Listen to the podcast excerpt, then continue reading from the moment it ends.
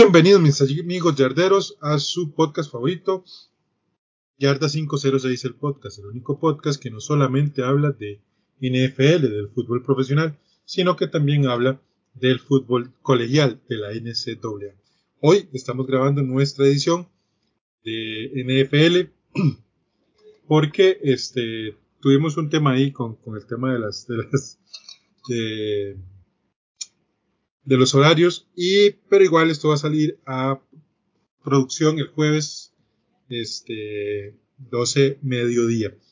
Eh, voy a hacer un, un, una aclaración si por ahí escuchan algún tipo de gritos y todo es que estamos grabando exactamente cuando la tele está jugando. Entonces en mi casa mis hijos sí son como muy fan del fútbol cualquier cosa. En la medida de lo posible pues espero que no se escuche pero si es así sepan dispensar a su a su amigo para continuar con este podcast de hoy, que viene muy interesante, mi amigo y compañero Albert Murillo Ávila. Albert, ¿cómo estás? Hola, gato, muy bien. Este, una semana muy interesante en lo que fue la NFL. Tuvimos este marcadores, no van, van, van a notar que hubieron marcadores muy abultados, pero la verdad, casi no hubieron partidos cerrados. Y bueno, y por lo menos los Lions, para adelantar un poco, los Lions no perdieron. ¡Eh! No perdieron. Uh Pero tampoco ganaron. ¿Ah? Uh, uh. más de tristezas. ¿Ah? y bueno, me presento, soy Walter el Gato Moriuper.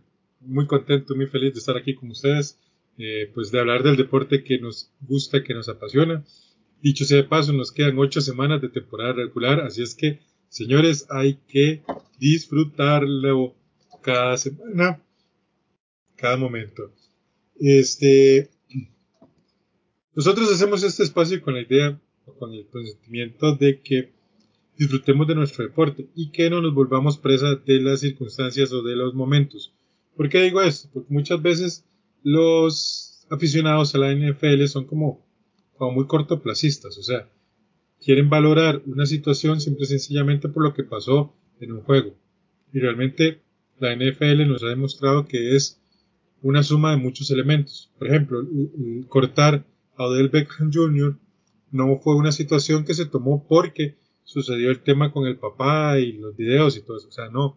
Fue una situación que probablemente se venía manejando desde hace mucho tiempo. Estamos hablando lesiones, eh, baja de producción, y pues cosas me imagino que internas en el, en el, en el mismo camerino. Pero eh, no fue como que fueron presa de un momento y lo cortaron.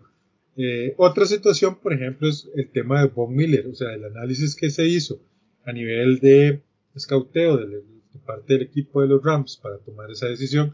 Pues si bien es cierto, uno podría desde afuera verlo como, uy, ma, están muy locos, o sea, que se les ocurre. O sea, es una decisión pensada nos guste o no nos guste la decisión. Que nos guste o no, bueno, ya eso es otro tema. Pero es una decisión que ha sido pensada. ¿Ok? Entonces, eh, lo digo porque hace un rato estuvimos en una conversación ahí de, de, de Von Miller que fue atropellado por un Titan que primero es un Titan muy grande. O sea, George Kittle es un jugador muy fuerte y después, bueno, pues hay muchos elementos. Él venía con un ángulo un poco complejo, eh, en fin, varias cosas. Eh, y, y, a analizar un jugador solo porque una jugada fue, se lo llevaron por encima y decir que es un fraude, yo creo que es muy fácil, o sea, es, es prestarse a la, a la, al análisis fácil. Yo, desde este espacio y el mismo de mi amigo, pues, creo que es el mismo pensamiento, ahorita le doy también el micrófono, es ese. O sea, sepamos apreciar el fútbol americano por lo que es, es un deporte de análisis, lo hemos dicho y lo repetiré, es de este, ajustes, se ajusta en todas las semanas, se ajusta durante el juego, en cada jugada, en cada serie ofensiva, defensiva, siempre hay ajustes en el medio tiempo, en cada uno de los tiempos, o sea, es de ajustes, o sea, no es solamente llegar y decir, ah, no, es que jugaron mal. No, no, no, es que hay un análisis para atrás de eso. O no sé qué piensas vos, Albert. No, gata, es que también hay que comprender una situación, ¿verdad? Un día estás jugando con un playbook y a las una semana estás jugando con un playbook y a la siguiente semana estás jugando contra otro play, con otro playbook. Y verdaderamente la, la situación de Von Miller, que hizo mucho revuelo, que hasta sale en Twitter y todo mostrando la, la planchada, igual como mencionamos, o sea, no fue cualquier tie o sea, eh, Kiro es uno de los mejores tie que hay en la liga en este momento. Podría estar diciendo que está dentro del top 5. O sea, sí, es, como decir, es como decir que te aplanchó Derrick Henry. O sea. Exactamente, o sea, verdaderamente esa es la, la situación. O sea, estamos hablando de una estrella contra otra estrella. Igual es una situación que se dio, que se dio fortuita verdaderamente para que Kirill pudiera hacer ese tipo de jugada y ayudar a su corredor. Pero ya por el, y yo lo dije, por una simple jugada ya vamos a quemar a un jugador, aún así, gato, si hubiera sido un receptor o un mariscal de campo, más que todo un mariscal de campo, no llega y dice, de ahí no, sí, verdaderamente eh, la voló, pero no, o sea, estamos hablando de Kittle. Y igual los, los Rams, por esos, por esos ajustes que están teniendo, en este, en esta mitad de campaña, tal vez les está pasando un poquito factura, pero ya los Rams no están pensando a nivel de, de, de temporada regular ya. Ya sus números y todo les están favorables para ir a los playoffs y ellos están pensando en el siguiente nivel, que es donde verdaderamente todas esas adiciones van a contar. Y si no nos vamos muy largo, recordemos el Super Bowl pasado con un tal este Toñito Brown, con un tal eh, Rob Gronkowski y el, el corredor, si me ayuda Gato, con el corredor que estuvieron, tuvieron los, los Bucks ese, esa noche. Aquí ah, con Fournette, que eran jugadores que ya estaban acabados y que en temporada regular no fue la gran cosa. Por eso, entonces ese es el tema. O sea, no, no seamos de análisis ni muy positivistas ni muy negativistas. O sea, este es el tema, es un balance. Esto es, una, este es un deporte de balances. Entonces, pues por ahí va el tema. Por eso este, este comentario introductorio a nuestro eh, programa del día de hoy. Pero vamos con, con, algo buenísimo, obviamente. Vamos a ir con los resultados de la semana 10. Eh, o sea, que hubieron, hubieron interesantes cosas. Interesantes cosas. Vamos con el Vamos con el partido del jueves, mándese. Sí, ok, bueno, este gato y amigos, en el Thursday Night Football del 11 de noviembre del 2021, los Ravens iban a visitar a los Dolphins allá en Miami. Pensamos que iba a ser un juego fácil para la gente de Baltimore, pero se llevaron una gran sorpresa y los Dolphins terminan ganando 22 a 10. sí, fue un partido interesante. Ojo, y tú jugó muy bien. Le dieron el, control en el segundo tiempo y empezó a ver cómo se movía la... Y la, defensa. Sí, la defensa sí. Por primera vez empezamos a ver lo que, lo que hemos dicho siempre, ¿no? Eh, que tienen un coordinador ofensivo, se supone. A ver, pónganse serios. Eh, jugaron muy bien, la verdad, el caso. Ya para el domingo 14 de noviembre, los Cowboys prácticamente pasaron por encima y borraron del, del, del emparrillado a los Falcons que cayeron derrotados 3 contra 43. Un Dak Prescott intratable con 296 yardas y dos touchdowns. No, verdaderamente los Cowboys están cerrando muchas bocas esta temporada. Yo, yo los ponía de primero en la división, pero con un récord no muy bueno y, y ahora están pasadísimos. Y luego, gato, nos vamos a Nashville, Tennessee, un equipo que pensamos que con la partida de Derrick Henry se iba a caer pero al final no. Están jugando los Titans muy bien con una defensiva que está haciendo el trabajo. Simmons está intratable y derrotan en casa estos Titans 23 a 21 a unos Saints que al final del, del partido despertaron un poco, pero no les alcanzó. Eh, bueno, los Colts en la lata, en el Lucas Oil Stadium, derrotan a los Jaguars 17 a 23 en un partido que deja más certezas, eh, deja más dudas que certezas para los aficionados de los Colts, porque el equipo no sabe cerrar partidos y desgraciadamente no estamos jugando bien. No estamos jugando bien. Eh, vienen, o sea, ganamos dos partidos que teníamos que ganar sí o sí, eh, pero, y ahí está, pero, ¿cómo se ganaron, verdad? Y vienen dos, dos partidos muy difíciles, muy complicados y yo no sé, no sé, realmente no lo veo. Eh, gato, aún así, por, por el lado bueno de los Colts, yo siento que tal vez eh, yo no soy tan, tan, irónicamente no soy eh, eh, aficionado a los Colts, pero no voy a ser tan, tan negativo como mi amigo que es aficionado a los Colts, pero verdaderamente siento que que debieron de haber descubierto, y se lo he dicho a Gato muchas veces, debieron de haber utilizado a Jonathan Taylor antes. Verdaderamente, desde el momento que ya diversificaron más su juego y le dieron más, más snaps a, a, a Jonathan Taylor, más titularidad en las jugadas, ya los Colts se han estado viendo mucho mejor. Y por el lado de los Jaguars, Gato, eh, y vos me lo mencionaste en ese partido, en, tu análisis, cuando estábamos viendo la jornada del domingo, en que Trevor Lawrence verdaderamente no es que sea falta de talento de él, sino es falta de talento alrededor. Sí, sí, sí. El muchacho lo intenta, pero hey, si le dejan caer balones y no corren bien las rutas, en fin. Exactamente. Eh, por lo menos en los Jaguars, a futuro hay, hay bastante, bastante futuro. Continuamos con el siguiente encuentro. seguimos, gato, y nos vamos al Gillette Stadium un partido que pensábamos en el papel que iba a ser peleado. Los Patriotas recibían a los Browns. Tus amados Patriotas. Mis amados Patriotas, pero verdaderamente, o sea, no, no, una cosa es ser fan y otra cosa es ser fanático, eh, acérrimo, o sea, sí, los Patriotas están jugando bien, sí, tienen un récord 6-4, sí, le ganaron 45-7 a los Browns, hicieron lucir muy mal la defensa por tierra de los Browns. Stevenson se rajó un partidazo.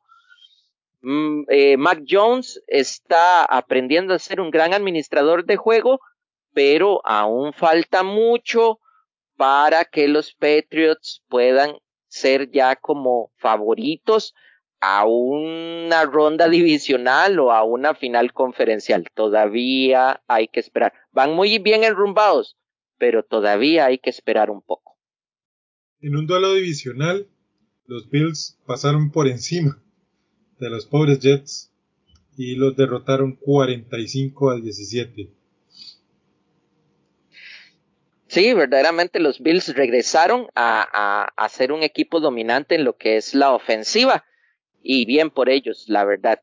Y luego nos vamos a un partido que será recordado en la infamia uno de los juegos más aburridos que hemos visto hasta la fecha. Está dentro del top 10 de los más aburridos. Los Steelers allá en el Heinz Field, en la ciudad de la chatarrera, digo del acero, recibían a unos Lions que en buena teoría iban a ser desmantelados. Sin embargo, fue un juego como un partido de ping pong, íbamos aquí, íbamos allá, íbamos aquí, íbamos allá. Al final termina 16 a 16 el primer empate de la jornada y verdaderamente, bueno, los dos equipos no querían ganar ese domingo al mediodía. Yo, sin comentarios. en Washington, el equipo sin nombre derrotó al equipo de, Tom Brady. Eh, es gracioso ver a ciertos eh, aficionados ya diciendo ahora sí que Tom Brady no sé qué, amigos, Tom Brady tiene un anillo en Tampa. Así es que es más, podría no llegar a postemporada este, este año y va a seguir teniendo el anillo que no, que obtuvo, aparte de los que obtuvo con su equipo. Entonces, tranquilos, brothers. Está ya en otro nivel. Los, los Washington derrotaron 29 a 19, aunque esta, esta victoria es con sabor a derrota, porque pierden a su estrella, a su joven estrella, Chase Young, por un, este, por un tema de meniscos.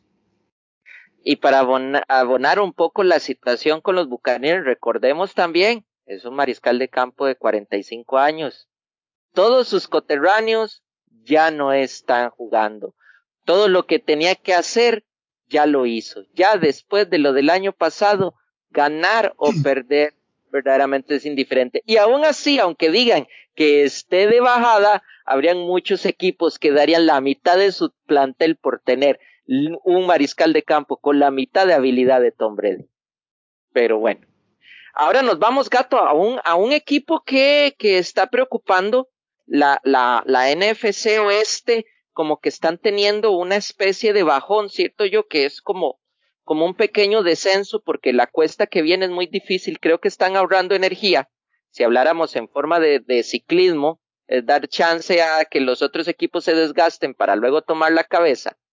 Eh, los Cardinals en su estadio pierden 10 a 34 contra unos Panthers que pensábamos que estaban acabados pero están teniendo pequeños chispazos de habilidad.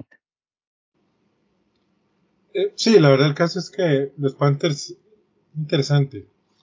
Eh, vamos a ver qué pasa. Una golondrina no hace verano, dicen por ahí. Y el equipo de los Panthers ha demostrado ser muy regular. Los Cardinals lo único que están haciendo es poner eh, la pelea por la división muy interesante. Ah, ah, hay que decirlo, la verdad, el caso. Bueno, en el SoFi Stadium, los Chargers que vuelven con su inconsistencia. Este equipo no logra ser consistente aun cuando tiene buenos equipos. Y vuelven a caer derrotados 27 a 20 por unos Vikings que son igualmente inconstantes. Lo decíamos la semana pasada, uno nunca sabe eh, cuándo van a llegar a jugar bien o cuándo van a llegar simple sencillamente con. Pero esta vez lo lograron y de visita derrotan a un muy buen equipo de los Chargers 27 a 20. Sí, gato. Luego nos vamos allá al Mile High, donde unos Broncos recibían a los Eagles, un partido que verdaderamente lo podía ganar cualquiera. Y en esta ocasión tuvieron suerte lo, la gente de visita. Los Eagles ganan 30 a 13.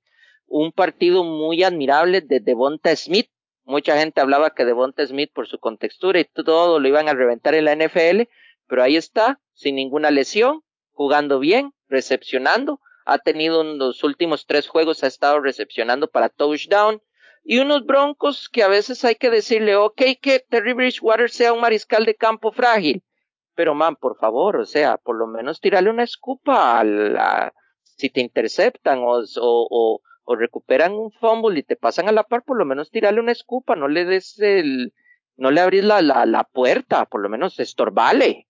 Pero bueno, vamos a ver qué pasa con esos broncos. Correcto. Este, en un partido muy interesante, interesante porque creían que el problema era Geno Smith, ¿verdad? Y regresó Russell Wilson y terminaron más bien blanqueados. ¿Vos te imaginas que este partido lo hubiese jugado Gino Smith? La lluvia de críticas que le hubieran caído a Gino Smith. Ah, no, obviamente. Lo hubieran despedazado, man. Pero, pero por eso ahí es donde decimos, uno tiene que analizar muchísimas cosas en el fútbol americano. O sea, no es solamente de uno más uno. No, realmente es una ecuación bastante un poco más compleja, más grande. No es como decir, no, fulano, no. O sea, es un poco más complejo. O sea, estamos hablando de que los Packers en Lambeau Field, y esto sí lo puedo decir, los Packers en Lambeau Field con Aaron Rodgers son muy difíciles de derrotar. Pero de eso a un 17-0 hay una distancia muy grande, muy grande. Muy, muy grande. Pero también, gato, hay que recordar que este partido se puso interesante hasta en el cuarto cuarto. O sea, verdaderamente los Packers anotan un gol de campo en el segundo, pero eso fue aburridísimo también. O sea, podemos decirle el segundo partido más aburrido de la jornada. Y hasta el final fue que, que, que, que los Packers tallaron, pero, pero si no hubiera sido así, verdaderamente el partido se hubiera ido. No me hubiera extrañado haberlo visto 3-0 al final. Sí, sí, sí. O sea, tampoco fue así la gran cosa. Bueno, entonces nos vamos al Sunday Night Football, donde unos, los Raiders allá en la Estrella de la Muerte recibían a los Chiefs.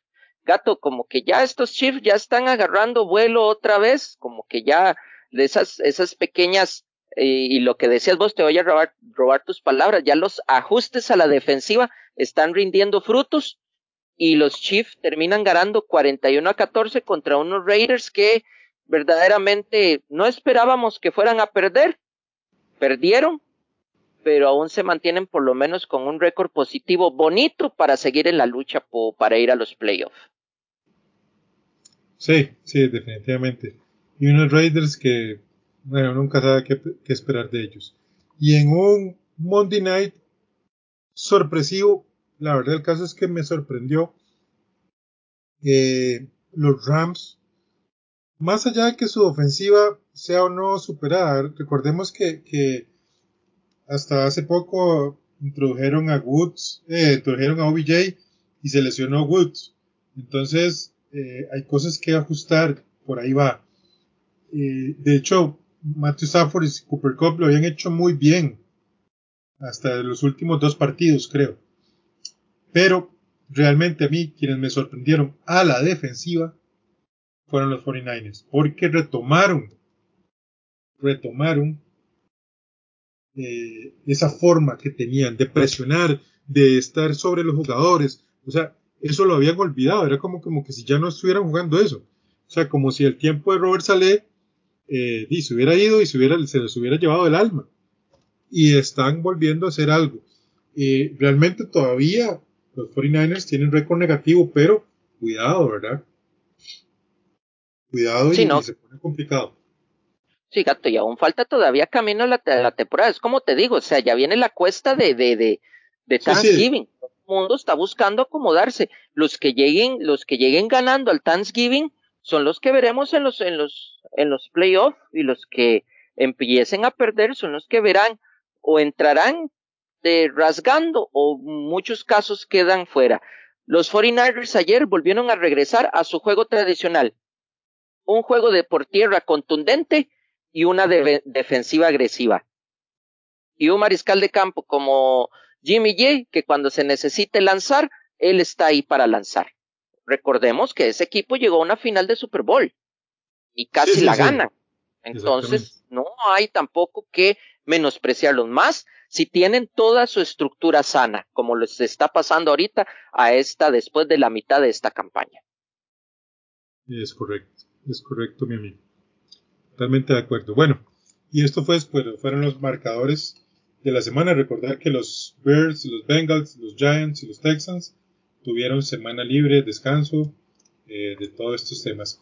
Un repaso rápido, rapidísimo de los líderes divisionales en la FC Este, Buffalo Bills, en la FC Norte, Baltimore Ravens, en la FC Sur, Tennessee Titans, en la FC Oeste, Kansas City Chiefs, este, en la NFC, en la NFC Este, Dallas Cowboys, en la NFC Norte, Green Bay Packers, en la NFC Sur, Tampa Bay Buccaneers, y en la NFC Oeste, Arizona Cardinals. Ya con cara y rumbo a los playoffs, tenemos a los Tennessee Titans, a los Bills, a los Ravens y a los Chiefs eh, ahí metidos ya. Unos Steelers, unos Patriots y unos Chargers que se podrían meter como los posibles comodines y con algunas pues pues con posibilidades obviamente los Raiders, los Bengals, los Colts y los Browns. Este, en la conferencia nacional, eh, los líderes divisionales, Green Bay Packers, Cardinals, Cowboys y Buccaneers, y los tres que se podrían meter como posibles, este, eh, ¿cómo se llama? Comodines, los Rams, Saints y los Panthers. Eh, está interesante, todavía en la lucha están los Vikings, los 49ers.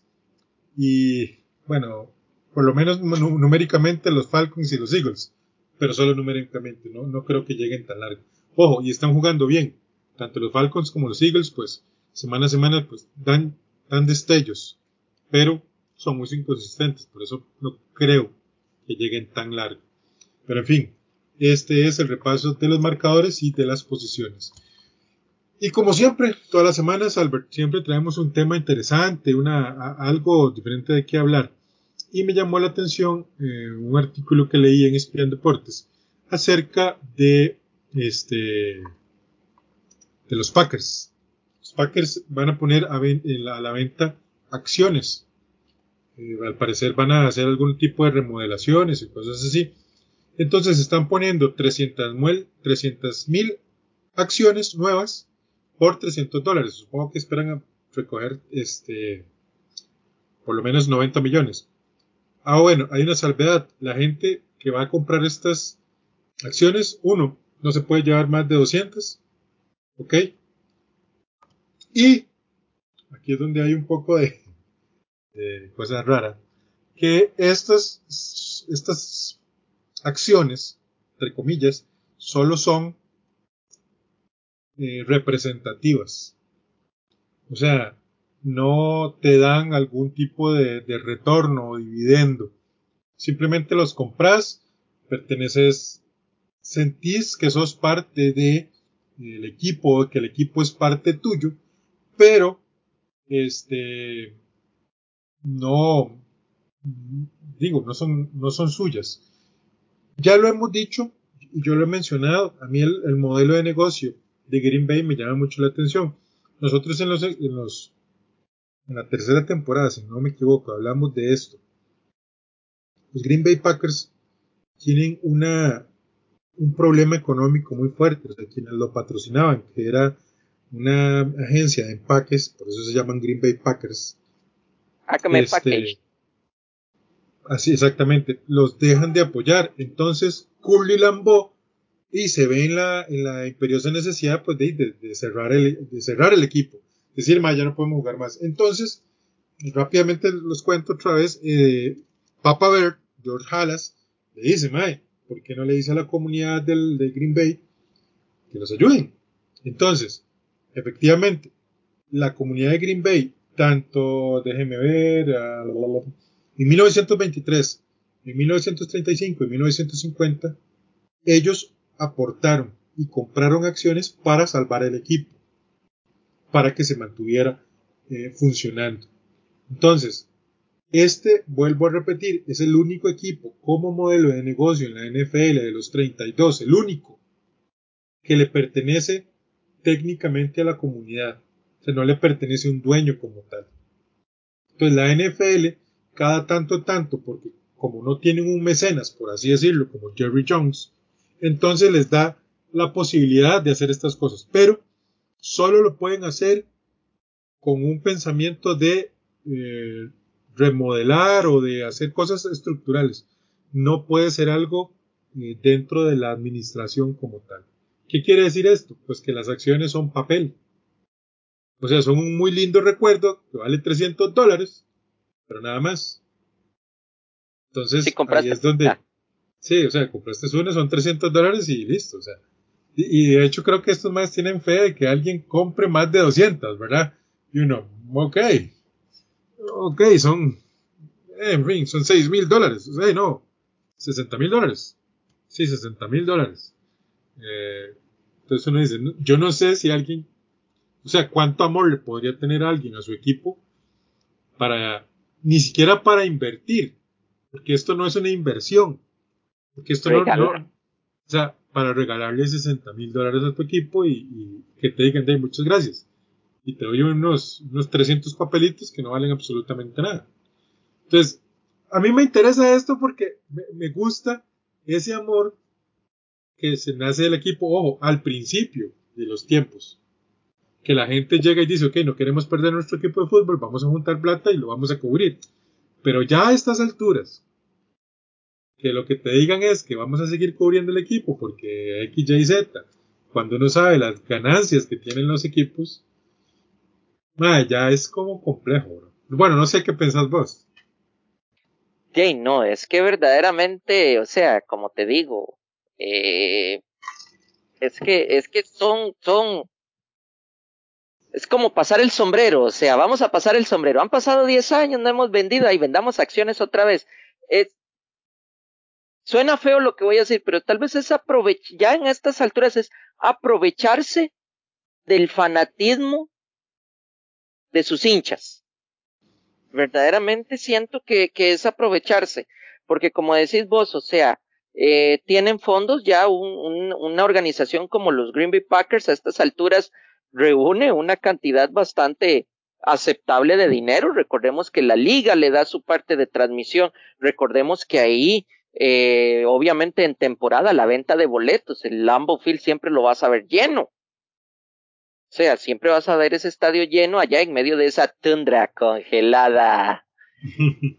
y, pero, pero yo siento que ya, ya a estas alturas, eso no, ya no cabe. O sea, verdaderamente ya, ya eso es aprovecharse porque como, como le estaba mencionando a Gato, ok, si uno pudiera que, que, ok, ten, compro la acción y que en 10 años me den la oportunidad, no sé, aunque sé que me regalen una entrada para ir a ver un partido de, de pretemporada por lo menos, aunque sea uno, o algo, o sorteos, o algo, no sé, no sé cómo lo manejarán también los, los Green Bay Packers. Si hay alguien que está metido como, como fan, metido en la organización y me diga, ah, no, sí, es que recibimos el papel, pero cada cierto tiempo, ah, si, si, fuimos campeones, nos van a mandar un cuadro ahí con todo el equipo firmado, o etcétera. La gente tenemos opciones, entonces uno por lo menos llega y dice, o sea, es que mi punto es, uno no ve una retribución, o sea, yo les doy 300 dólares si compro una acción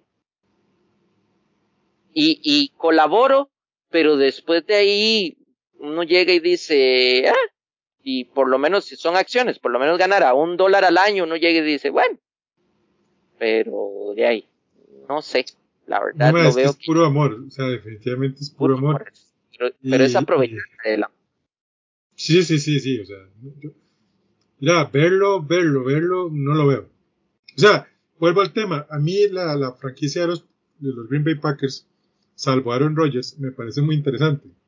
O sea, me gusta cómo se ve toda esta historia eh, que les conté de Curry Lambeau, de George Halas, eh, todo este asunto. Eh, es bonito, pero ya para hoy en día, realmente que a vos te digan, Mae, eh, te voy a, te, te voy a, a, pedir que me ayudes con 300 dólares. Eh, pero nada más porque sí. No, es como, hmm, como, y no sé, se quejan de las, de las instituciones religiosas y esta vara, mae, es casi, casi esa vara, mae. ¡Es un diezmo! Casi, casi es esa vara, mae, pero bueno, no voy a decirlo. Hagan como que no dije nada.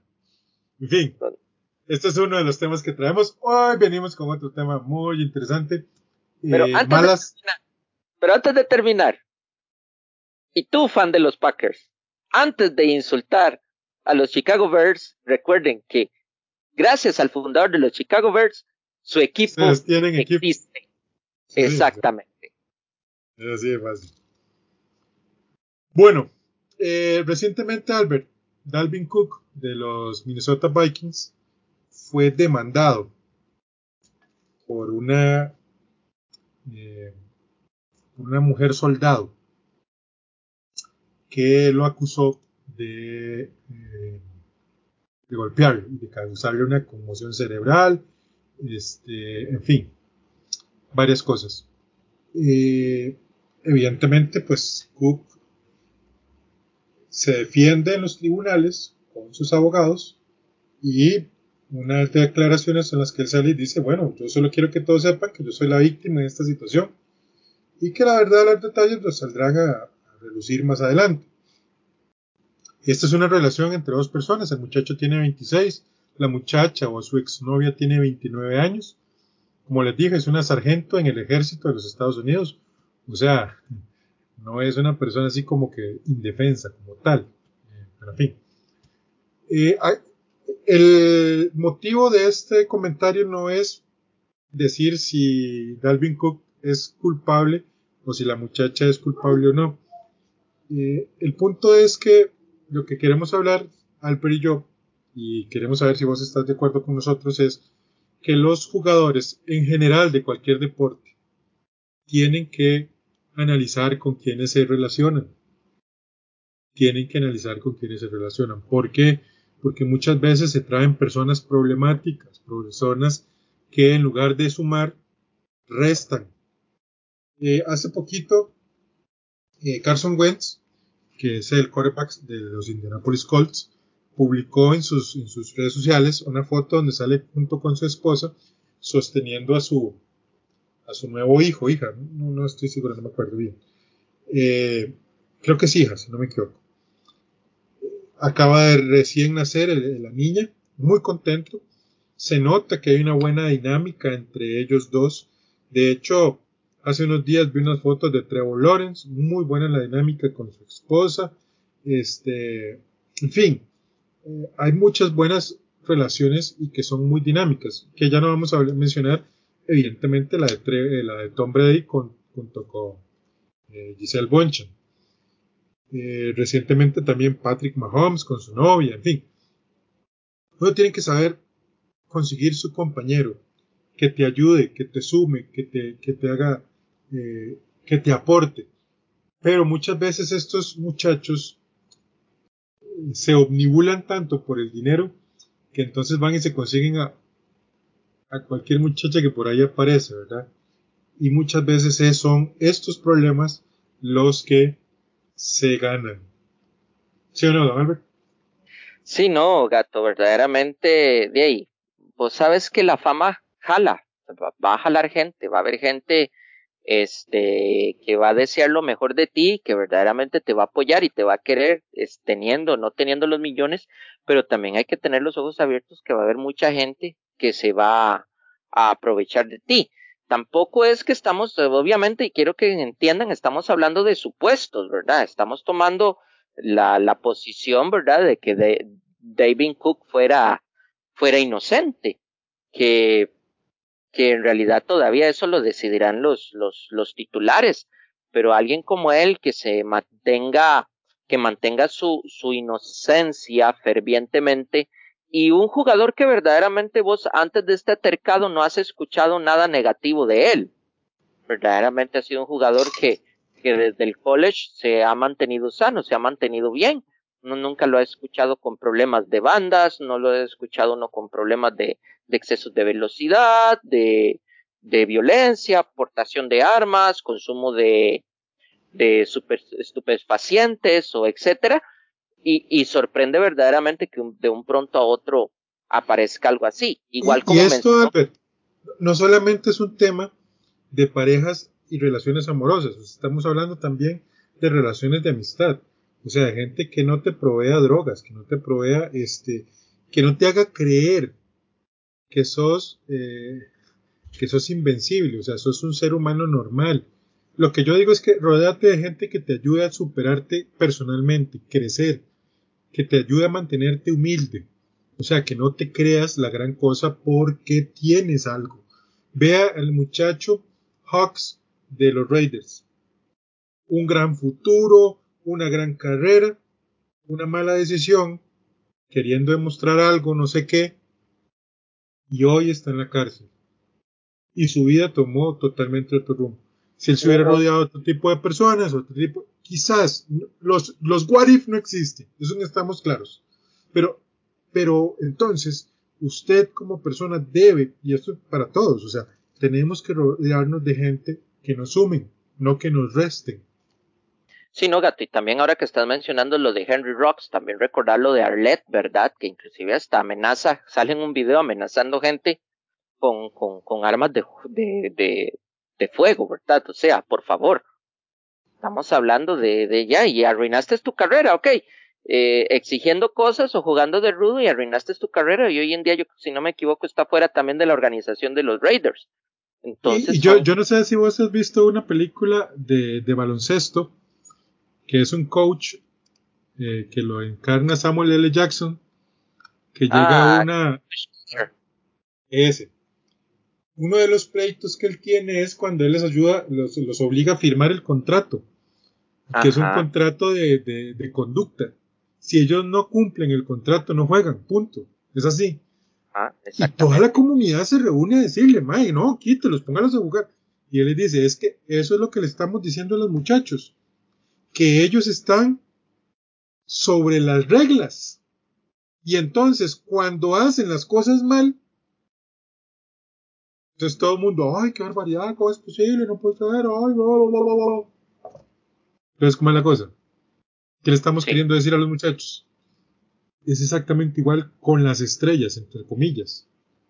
O sea, porque vos sos estrella mientras estés ahí y estés dándole comidilla a las, a las televisoras y a los periodistas y a todo.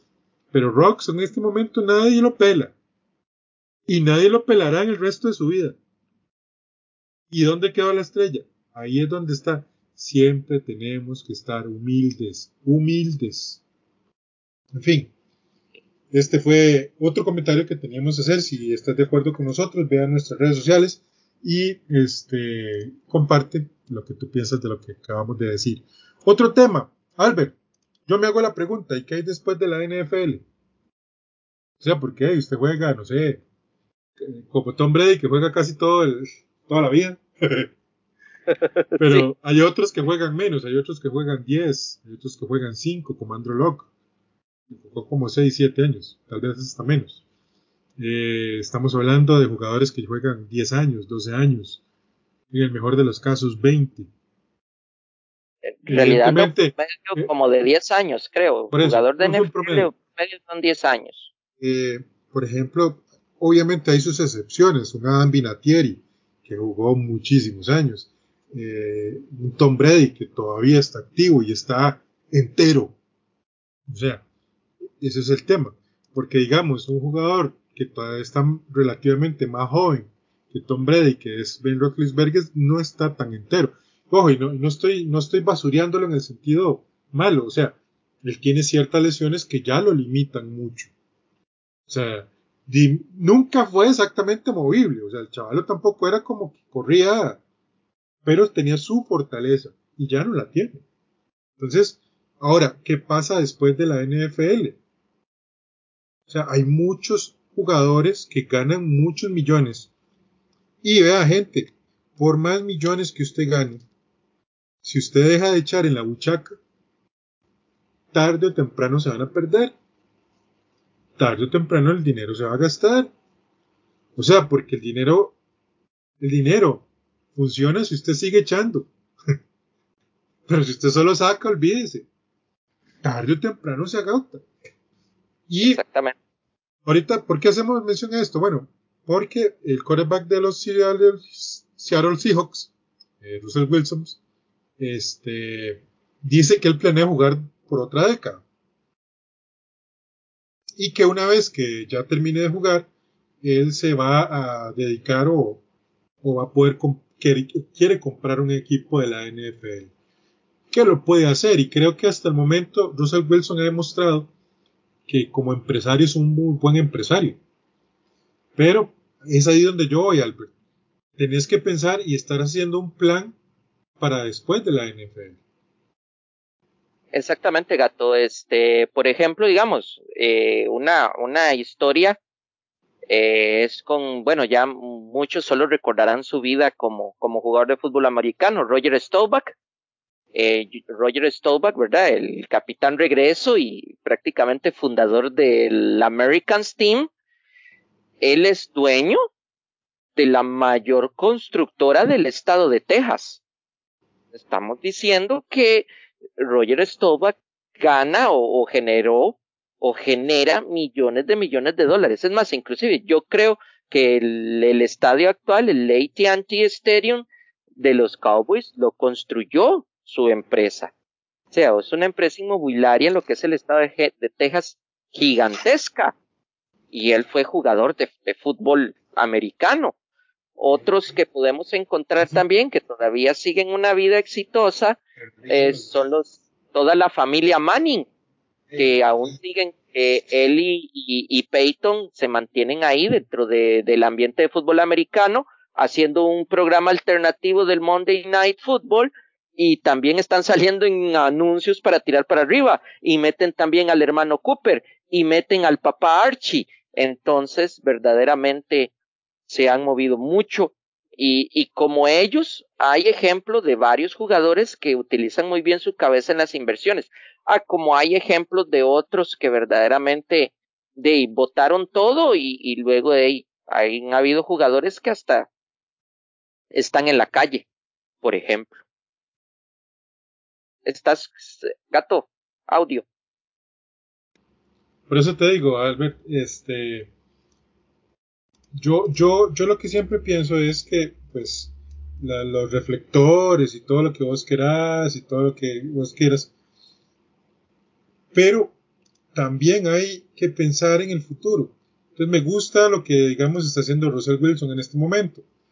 En este momento, este, ya está pensando en un futuro. Ya vemos, ya hemos visto a Tom Brady con sus negocios. Él no solamente está con el tema de, ahorita está, está con criptomonedas. Este, él está con el tema de TV12, que es el tema de los, de los ejercicios que él hace. Te vende todo un plan, todo el asunto, todo el, o sea, ya está pensando en su retiro. De hecho, creo que este en este momento está jugando más por mero placer que por cualquier otra cosa. Entonces, pensar en el futuro. ¿Por qué? Porque la fama, insisto, dura solo un ratito. Solo un ratito. Y si usted no piensa en el futuro, se jode solo. Se jode solo. Y no puede ser posible. Entonces, ejemplos, hay un montón. Este, digamos, en la NBA, mae, Scottie Pippen, este, el gusano, ¿cómo es que se llama? No, Chuck es millonario, Ah, no, no, que dices que se arruinaron. Ah, ok, sí, que se arruinaron, o sea, que se arruinaron. O sea, el gusano, Scottie Pippen, el gusano, este, el jugador de los, de los 76ers, ¿cómo era que se llamaba este cabrón? Alan Iverson. Alan Iverson es uno de los que tuvo contratos gigantescos ultramillonarios. Y hoy están en la calle. Y puedo seguir con la lista. Y, y así por el estilo. O sea, también hay ejemplos. Michael Jordan, eh, Shaquille O'Neal, este, por ejemplo en el béisbol, a, Alexander, Alex Rodríguez. Ese mae es, casi estuvo a punto de comprar los Mets. Derek Jeter es dueño de los Marlins. Este, o sea, estamos hablando de que gente que piensa. Ahora, estamos pretendiendo que todos sean multimillonarios. No, cada quien en, su, en lo que desea, pero piense bien en su futuro. Porque cuando se apagan las luces, señores, usted se queda solo. Y nadie, nadie, nadie lo va a ayudar. Es así de simple. Bueno, Albert, y para terminar los temas que queríamos conversar con ustedes, vamos a uno muy rápido, la verdad de caso. Y lo quiero hablar con mi amigo Albert Murillo. Albert, hay un tema por aquí, ya vamos a buscarlo. Ta, ta, ta, ta, ta, Ok. Mac Jones cada vez hace crecer más, creer más a la afición de los Patriots. New England puede correr ante cualquiera. Su joven mariscal cada vez se siente más cómodo. Y hoy fue quirúrgico en terceros intentos. Lo dije antes del, inicio de año y lo repito, Patriots van a estar en playoffs. Son palabras de un analista de ESPN eh, e que habla acerca de Mac Jones. Y he visto otros montón de memes, eh, editoriales, artículos de gente que ya eh, la futura estrella Mac Jones, que ya tienen su coreback franquicia y bla, bla, bla. Y yo simplemente quiero decirles una cosa, amiguitos aficionados a los Patriots, el muchacho es muy bueno y tiene mucho futuro. Y creo, sinceramente, que él puede ser su mariscal de franquicia. Pero él no es Tom Brady. ¿Y en qué sentido se los estoy diciendo? No, no es en el sentido deportivo con los seis anillos y todo eso, no, no. Eso, pues eso es otro tema y nada que ver. Pero ya veremos cuando él se acerque a su cuarto año, casi quinto, de su contrato de novato y se acerque a la gerencia, a.k.a. Bill Belichick, que le diga, Bill, quiero 40 millones por año. Señores, si ustedes son aficionados a los Patriots, saben que los Patriots nunca se dejan a sus primeras rondas cuando empiezan a pedir dinero. El último, Stephen Gilmore, se fue a jugar a los Panthers. Y créanme, créanme que yo no creo que con Mac Jones sea diferente. Vean a Jimmy G. Vean a Jimmy G. No, gato, verdaderamente uno, uno, o sea, los Patriots están teniendo un muy buen momento. Igual hay que recordar que los Patriots a principio de temporada se forraron en muchos huecos, o sea, llenaron muchos, muchos, taparon muchos huecos. Verdaderamente, este Bill Belichick saca la chequera porque había que tapar este varios huecos. Pero lo hizo por necesidad, no porque él quería. Ah, exactamente, lo hace por necesidad, porque Bill Belichick es lo más agarrado que puede haber en el mundo por algo es que Kraft lo ama, ¿verdad? Y lo va a tener ahí por los siglos de los siglos hasta que decida irse. Pero verdaderamente, este, eh, Mac Jones lo está haciendo bien, los Patriotas lo están haciendo bien porque fue un equipo bien armado, o sea, un equipo que ahora todas las piezas que recogieron en agencia libre, porque son los huecos que se taparon por no hacer un buen draft, que a todo mundo se le olvida eso, que agarramos malos receptores siempre, que sobreagarraron muchos safeties, que al final nos están pasando factura por esas malas evaluaciones en, en, en, selecciones colegiales pasadas. Y como dijo Gato al principio del, del programa, nosotros somos muy cortoplacistas, ya se nos olvida eso. Ah, de ahí, porque Mac Jones está jugando, uy, qué buena escogencia y qué buen equipo de escauteo tenemos y bla, bla, bla. No, señores, por favor, hay que caer en la tierra, es cierto.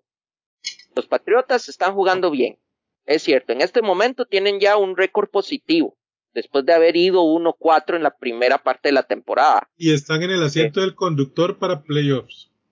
Y están, y están enrumbados para playoffs. Excelente verdaderamente para los, los Patriots, y yo como fanático de los Patriots, excelente y qué bueno, y se ve el equipo jugando bien, pero todavía hay que esperar a que ese equipo madure. Estamos teniendo un muy buen año, pero ya por un muy buen año, sin Tom Brady, no esperemos que los siguientes años van a ser iguales. Gato lo está diciendo hay que esperar dentro de cuatro años si Mac Jones va a querer seguir ganando va a pensar en el equipo a la hora de reestructurar su contrato o va a pensar en él. Y si piensa en él, tendremos otro agente libre más en la fila para dentro que 2028-2029. Es correcto. Entonces, ojo, y no es mal plan, o sea, ese es el tema. No es mal plan yo quiero que lo entiendan. O sea, lo que yo quiero que la gente entienda o que vea es esto. Vean, por ejemplo, los aficionados de los Pats, vean las, el historial de su equipo. ¿Cuántos jugadores han quedado con contratos grandes? ¿Cuántos? Y créame, que tal vez no sea Mac Jones, y, y lo dije la vez pasada, esto no es un tema de los jugadores, eso es un tema de los, de, los representantes. Los representantes ganan dinero con lo que ganan sus, jugadores. Y si el, y, de repente llegan y le dicen, no, es que yo quiero ganar menos para poder quedarme, que el representante va a decir, no, hombre, no es. Le va a decir, usted puede ganar tanto, vea el contrato de fulano, vea el contrato de Mengano, vea el otro, y vea aquí, vea allá. Y si no se los pagan aquí, se los van a pagar en otro lado.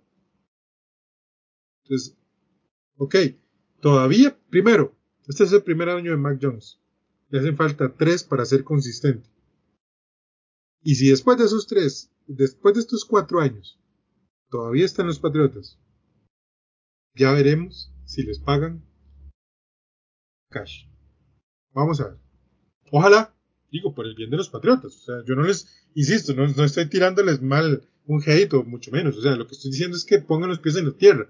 O sea, si el muchacho, bueno, si es profesor mariscal franquicia, pero vean el historial de su equipo. Nada más.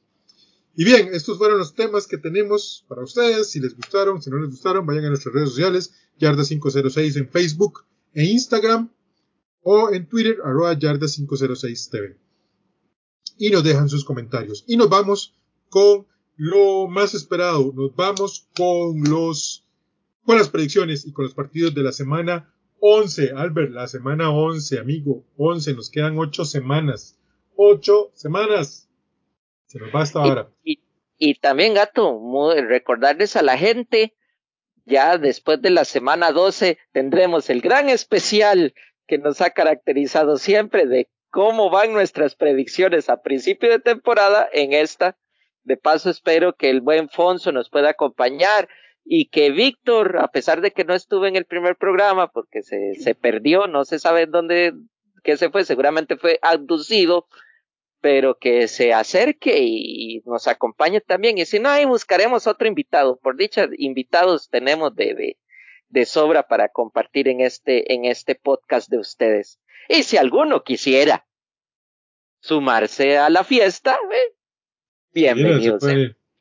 Fue como el Thursday Night Football este jueves 18 de noviembre 2021 en el Mercedes-Benz Stadium de Atlanta, Georgia. Los Patriots visitan a los Falcons y yo le voy a poner el pick a los Falcons. Gato, yo verdaderamente sí, me voy a ir con mi equipo en esta ocasión. Me ha estado verdaderamente, eh, no me, no me embellece, pero sí me está gustando, no me deslumbra, pero sí me está gustando el trabajo de los Patriots. Yo le voy a dar el triunfo a los Pats. Eh, luego, gato, nos vamos al domingo 21 de noviembre del 2021. Este, tenemos a los partidos del mediodía. Abrimos con los Colts yendo a visitar a los Bills yo, gato, verdaderamente le doy la victoria a los de casa, a los Bills. Yo, evidentemente, le doy la victoria a mis Colts porque los amo, porque los quiero. Objetivamente creo que es muy probable que ganen los Bills, pero yo siempre mi pick a mis Colts. En el Soldier Fields, en Chicago, Illinois, los Bears reciben a los Ravens que van a estar desesperados por vengar su derrota. Así es que lo lamento por los fanáticos de los Birds, pero creo que los Ravens van a ganar de visita. Sí, gato, verdaderamente me inclino con vos. Los, los Ravens van a, a ganar. Más por la inconsistencia que los Birds presentan siempre. Luego, gato, siguiendo al mediodía, allá en la perrera municipal de Cleveland, Ohio, los Browns reciben a unos ya no tan perdedores Lions, pero tampoco ganadores al 100%, eh, los Browns reciben a los Lions, gato, yo le doy mi pick a los Browns porque ellos ya tienen, es una oportunidad para enrumbarse y ir buscando un pick en los playoffs. Sí, yo también se lo doy a los Browns porque creo que, bueno, uno están en casa y dos, los Lions no son un muy buen equipo y de verdad los Browns si quieren tener posibilidades de playoffs ya es el momento de empezar a ganar. En el Nissan Stadium en Nashville, Tennessee, un partido que en el papel realmente se se ve fácil para los Titans. Reciben a los Texans de Houston que son un desastre.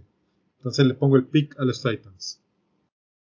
No, definitivamente, gato, a pesar de que los Titans no tienen a Derrick Henry, nos están dando una muy buena lección de que no son un equipo de un solo jugador. Y la defensiva, gato, como les dije yo, se fue Derrick Henry, pero Simmons en estas últimas dos semanas ha estado haciendo un juego defensivo muy, muy bien. Y luego, gato, nos vamos allá a la ciudad donde siempre llueve púrpura, allá en Minneapolis, donde los Minnesota Vikings reciben a su rival divisional, los Green Bay Packers. Gato, yo lo personal, a pesar de todo, le voy a dar la victoria a los Packers. Yo me voy a arriesgar con este pick. Se lo voy a dar a los Vikings. Ah, la Sí en Midlife Stadium en East Rutherford, New Jersey, como dirían en South Park, en una pelea de inválidos. los Jets reciben a los Dolphins. Eh, le voy a dar el, el gane a los Dolphins.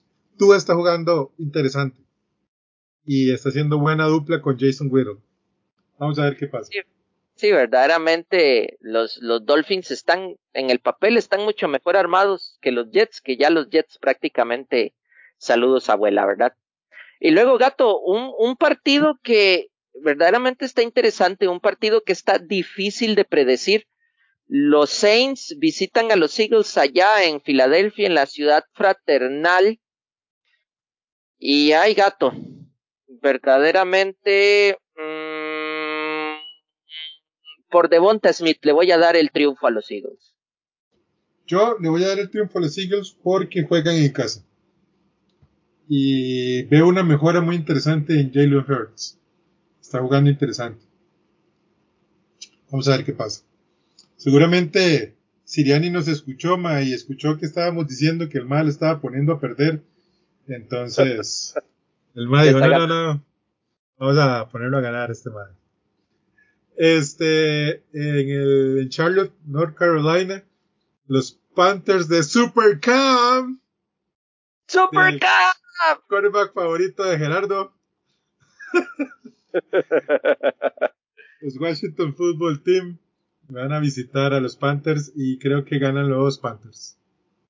Sí, gato, verdaderamente con, con los, los Washington han, han decepcionado en esta temporada y con la salida de Chase Young, verdaderamente no le veo un muy buen futuro y los Panthers que ahí andan golpeando como abejón de mayo y golpeando en todo lado, a veces atina, a veces no. Luego, gato, nos vamos a ir a otro partido interesante allá en Jacksonville, Florida, donde los Jaguars reciben a los 49ers. Gato, verdaderamente después del triunfo que tuvieron los 49ers sobre los Rams, van a llegar inspirados y creo que van a salir con un récord 5-5 allá de los pantanos de la Florida. Sí, creo que sí. Creo que los 49ers ganan en Jacksonville, Florida. en el Allegiant Stadium, en la Estrella de la Muerte en Las Vegas, Nevada, eh, unos descansados Bengals van a ir a visitar a unos golpeados Raiders. Yo le voy a dar la victoria a los Bengals, porque vienen descansados y los Raiders, no sé, como que se están desinflando. Sí, yo en lo personal también le doy el, el, el triunfo a los Bengals. Los Raiders han tenido una fama desde hace un tiempo para acá de que en la en, ya en la segunda mitad de temporada se caen. Tienen una muy buena primera, pero se caen en la segunda. Y sí, creo que sí, los Bengals van a ganar. Luego, gato, tenemos un partido muy bonito. Eh, allá en el, porque siempre me está tocando últimamente, el cabeza de flecha, allá en la ciudad de Kansas. Los chicos de los Chiefs, los jefes. Los Chiefs reciben a los Cowboys. A los vaqueros. A los vaqueros. Gato, verdaderamente. Oye, pa. eh, Gato, bueno, ya después de que ya los, los Washington le cambiaron el nombre al equipo, creo que es lo más cercano que tendremos a un indios contra vaqueros. los Chiefs van a jugar contra los Cowboys. Gato, me voy a arriesgar y voy a irme con los vaqueritos. Ah, yo también voy a ir con los Cowboys. Son mejor que los Chiefs. Sí, sí, sí. Y creo que Dan Quinn está preparando ahí algo interesante para, para la ofensiva de Mahomes y compañía. En el Lumen Field, en Seattle, Washington, en un duelo divisional interesantísimo. Eh, uno se, para mí los Seahawks ya están eliminados de postemporada. O sea, sí. ellos ya no, no, por más que quieran, ya no. Reciben a unos Cardinals, ojo, pero sí les pueden hacer un daño. Y creo, creo que por el orgullo y por el honor, los Seahawks van a ganar este partido. Bueno, gato, verdaderamente yo sí voy a diferenciar con vos en este aspecto. Siento que los Cardinals ya, ya van a venir con más ganas de la victoria. Han tenido dos semanas muy difíciles y creo que sí van a sacar la victoria ya en la ciudad del grunge. Y luego, gato, nos vamos al Sunday Night Football un partido que siempre ha sido muy interesante entre estos dos, no son rivales acérrimos como tal, pero siempre nos han dado partidos muy bonitos, más de la época en que Roethlisberger jugaba contra Philip Rivers. Los Chargers se van a enfrentar allá en Los Ángeles, en el SoFi. Van a recibir a los Steelers. Yo en lo personal eh, le doy, después de lo que he estado viendo con los Steelers, creo que le voy a dar la victoria a los Chargers en esta ocasión. Yo también le voy a dar la victoria a los Chargers. además que perdieron a Minka Fitzpatrick por COVID y todo eso, entonces sí, sí, va a estar complicado. Y en el Monday Night Football, los Buccaneers, los Bucaneros. Los Bucaneros. reciben a los gigantes. Eh, los Buccaneers reciben a los Giants en el Raymond James Stadium en Tampa, Florida.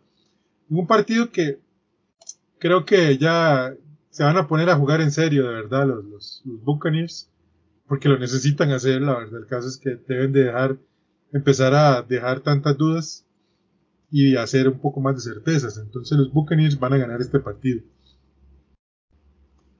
Y Gato verdaderamente es un rival que se presta para poder verdaderamente enrumbarse a un dentro del lado de los ganadores, ¿verdad? Porque los Giants también han estado muy inconsistentes. Ha tenido buenos juegos, pero aún así les ha costado mucho llevarse la victoria. Y los equipos que descansan esta semana van a ser los Broncos y los Rams, que yo creo que sí necesitan un descanso para que la gente nueva OBJ y Von Miller se puedan acoplar al equipo. Sí, definitivamente, totalmente de acuerdo. Bueno, Albert, y este ha sido el, programa por esta semana. Ahora el caso es que ha sido muy interesante, muy, muy interesante. Y si querés nos das unas, unas palabras ya de cierre.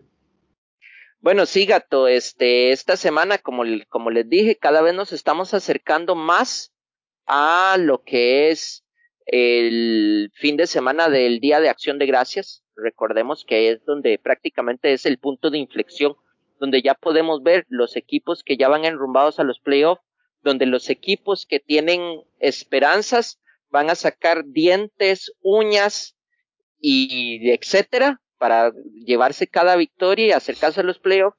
Y por otro lado, los equipos perdedores que verdaderamente van a jugar que a veces es el, peor escenario cuando los equipos ya no tienen nada que perder. Ya no hay esperanza, cuando ya más bien eh, los que son más, más pendejos van a, hacer tanking para agarrar eh, algún pick eh, importante en el draft. Y los que no van a complicarle la existencia a equipos que verdaderamente buscan un boleto a la postemporada. De mi parte, eso sería todo. Nos estaremos escuchando en el podcast de College Football, que va a estar muy, muy interesante también. Entonces, éxitos y adiós. Y bueno, yo de mi parte, muchas gracias por darnos la oportunidad de, escucharnos, de, de, recibirnos ahí donde usted nos escucha, su casa, en su automóvil, en su gimnasio, en la oficina, no sé, donde sea. Muchas gracias y de verdad que pues vayan a visitarnos a nuestras redes sociales, déjenos sus comentarios. Y bueno, se vienen cosas interesantes para el cierre del fin de año. Y no, eso es todo de mi parte. Muchísimas gracias a todos. Nos escuchamos la próxima semana. Chao. Bye.